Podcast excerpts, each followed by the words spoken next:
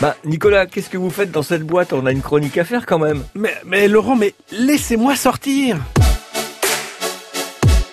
Mais c'est quoi cette grande boîte blanche? En fait, euh, cette boîte, euh, elle, contient mon avatar. Alors là, je suis, je suis pas en chair et, et en os, mais je suis bien en volume.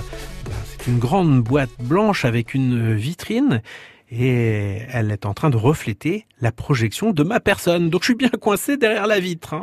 Mais alors vous êtes où exactement du coup? Ah ben, je suis en direct, mais à l'autre bout du monde. Je suis aux États-Unis, au salon de la réalité virtuelle, l'AWE. Je suis là et, et je suis pas là. Enfin c'est une blague, je vous vois derrière la vitre.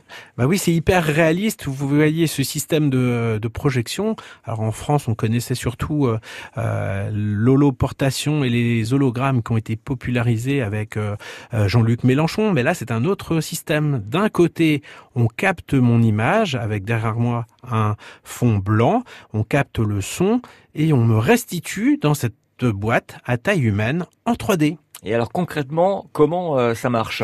Eh bien, euh, voilà, c'est la, la, la captation en direct euh, et puis d'un autre côté la, la projection dans la boîte.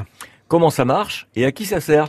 Mais Ça sert pour l'instant donc à la télévision puisque voilà c'est c'est un système qui a été utilisé beaucoup pendant la pandémie pour euh, bah, pouvoir euh, avoir des directs euh, avec des personnes euh, quasiment en chair et en os euh, dans les studios, les Emmy Awards, des remises de prix, mais ça peut servir aussi pour les vitrines des magasins et l'entreprise euh, américaine qui s'appelle Proto, eh bien elle souhaite aussi démocratiser ça et ouvrir ça au grand public.